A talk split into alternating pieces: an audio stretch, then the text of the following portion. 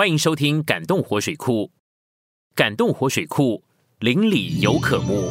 我们将不定期在这里跟各位分享一些令人感动的故事。又到了一年一度的耶诞节期，即便还未到十二月，在许多商场、销售平台，甚至只要有人群接触到的地方，不分种族和宗教。人们都开始挂起红绿色椰蛋风格的装饰品，在各地披上异国风情的色彩。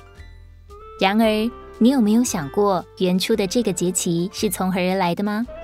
许多网络媒体告诉我们，这既然不是耶稣的生日，耶诞节里面没有耶诞，那我们究竟在庆祝些什么呢？欢庆、狂欢、盛宴等字眼，在许多文化节庆经常吸引人的目光和兴趣。似乎若是没有一点疯狂派对，就提不起现代人的注意。然而，照着我们的经历，越是狂欢，事后的空虚感越重，好像在人里面注射了麻醉剂一般。醒后犹如从仙境坠回阴间，更深的失落感又再度袭来。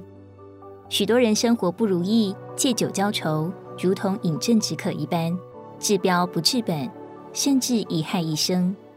所以。科技维新的突破不能满足人最深处的渴望，人类文明的进步却研发出更多科技犯罪问题。如同主所说，现今是一个弯曲悖谬的时代。约翰一书二章十六节，因为凡世界上的事，就是肉体的情欲、眼目的情欲，并今生的骄傲，都不是出于父，乃是出于世界。许多人喜欢享受外面短暂的娱乐，却不认识、不了解，甚至不会想去寻求能让人永远喜乐的源头，而总是在这不断的循环当中，享受那让肉体、眼目的情欲得到满足的事物，且叫人无法自拔。即便是正面积极的活动，也顶多是叫我们魂里得滋养，稍纵即逝，并没有使我们的生命得着真正的益处。更不论某些事物。只是叫我们更深的呈现在犯罪的消极事物当中。相较人发展出这许多的文化，主其实并没有叫我们为他设立什么节庆来庆祝什么。他唯一嘱咐我们该有的聚集，是在每周的主日，为着纪念他的死。华人所忌讳的这个死，却是主耶稣最看重的一个纪念，因为他的死是带来福音的原因。让人可以借着他的死而得着永远的生命。在节期当中，或许你觉得你不需要神，因为你有娱乐生活做你短暂的精神粮食。然而，在节期的末日，那些叫你感觉快乐的物质就要过去。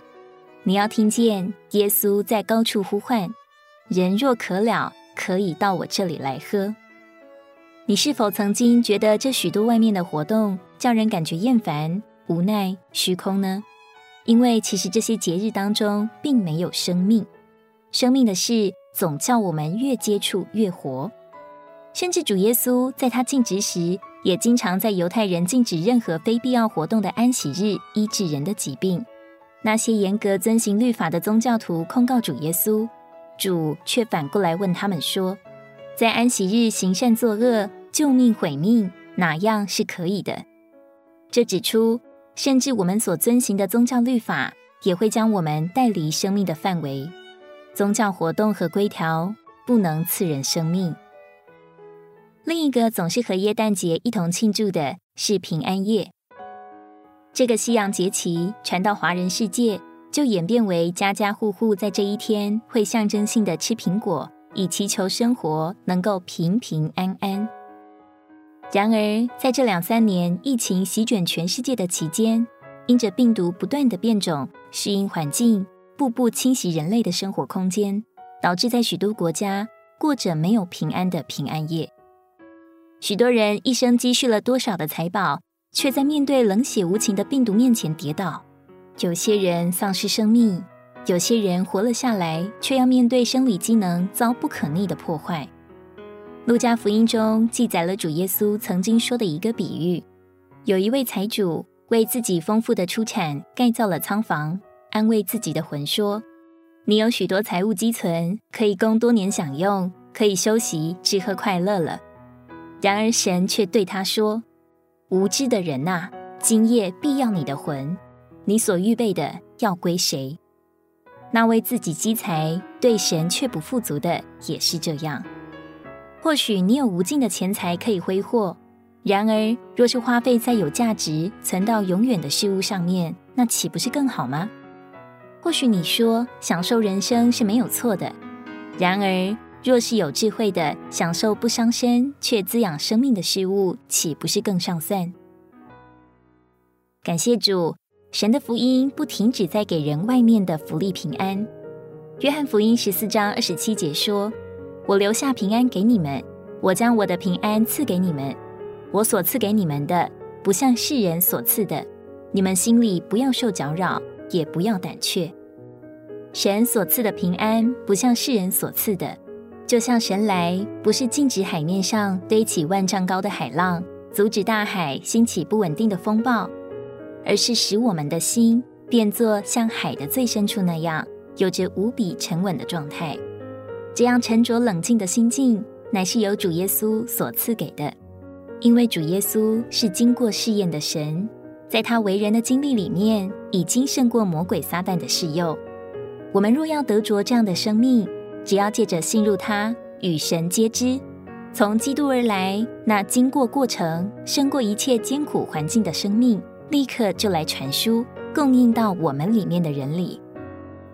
感谢主，当我们将主耶稣接到我们心里的那一刻起，每一夜都是真正的平安夜。